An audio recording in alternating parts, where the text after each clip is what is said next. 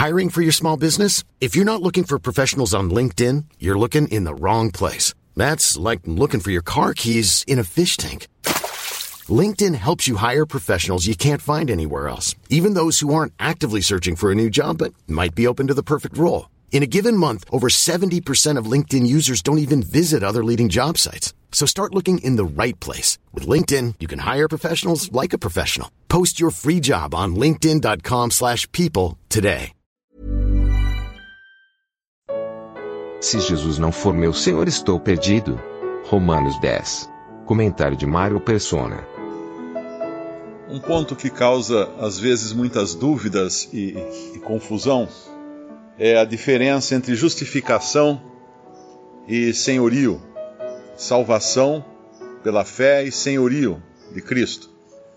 Existe uma doutrina hoje que é pregada, existe um americano é muito popular na, nos vídeos do, do YouTube. Existe um brasileiro também, um pastor brasileiro que também é muito popular.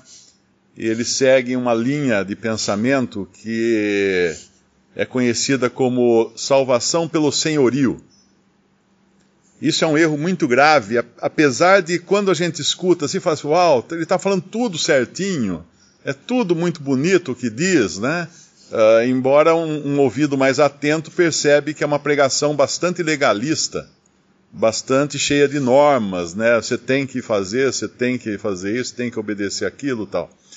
Porque existe essa, essa sutil diferença entre salvação e justificação pela fé e senhorio. Quando nós lemos lá em, em Romanos capítulo 4, nós vemos uma afirmação muito importante no versículo 3. Pois que diz a Escritura?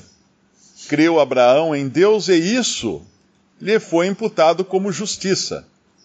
Ora, aquele que faz qualquer obra não lhe é imputado o galardão segundo a graça, mas segundo a dívida. Mas aquele que não pratica, porém crê naquele que justifica o ímpio, a sua fé lhe é imputada como justiça. Temos paz com Deus quando nós cremos em Cristo, pela fé somente. Mas aí vem aquela questão de, de Romanos uh, também, capítulo 10, que parece dizer algo mais. Romanos 10, versículo 8. Mas que diz? A palavra está junto de ti na tua boca e no teu coração. Esta é a palavra da fé que pregamos, a saber, se com a tua boca confessares ao Senhor Jesus e em teu coração creres que Deus o ressuscitou dos mortos, serás salvo. Visto que com o coração uh, se crê para a justiça e com a boca se faz confissão para a salvação. Essa passagem é a que causa mais confusão, porque a pessoa fala, sim, mas você creu, mas você ainda não confessou. Por isso que existe em muitas igrejas aquela ordem de que para você ser salvo, você tem que ir à frente e fazer uma confissão pública da sua fé, na frente de todo mundo.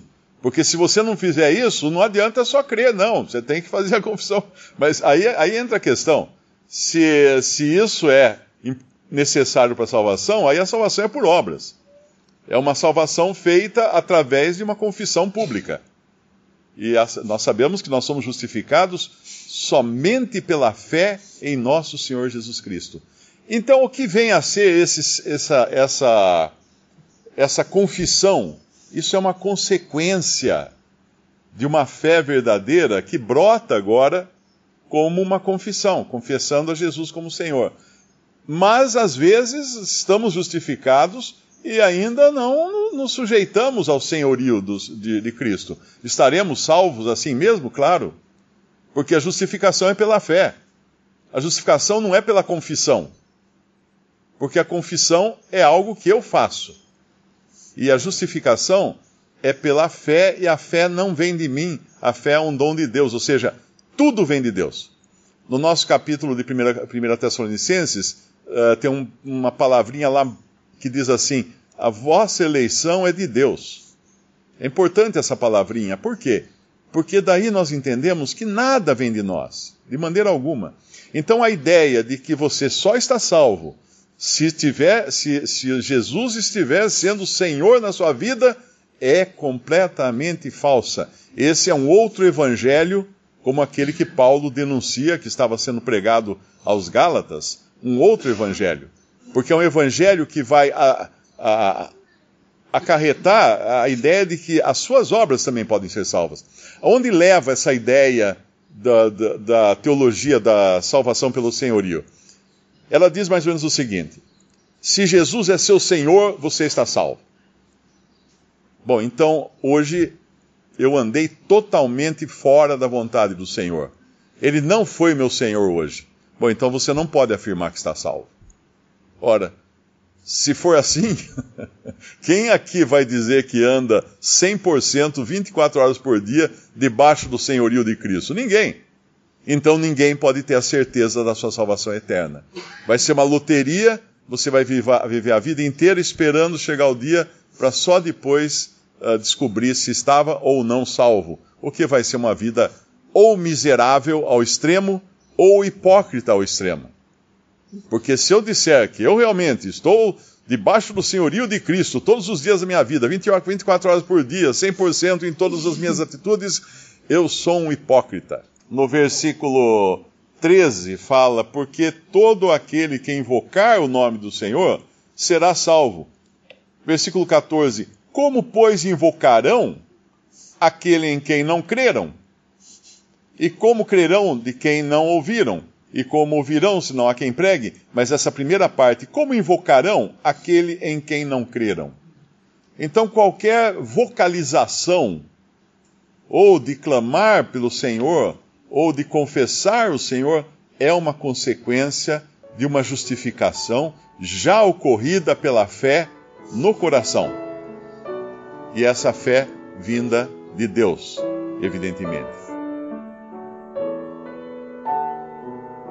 Visite respondi.com.br. Visite também 3minutos.net.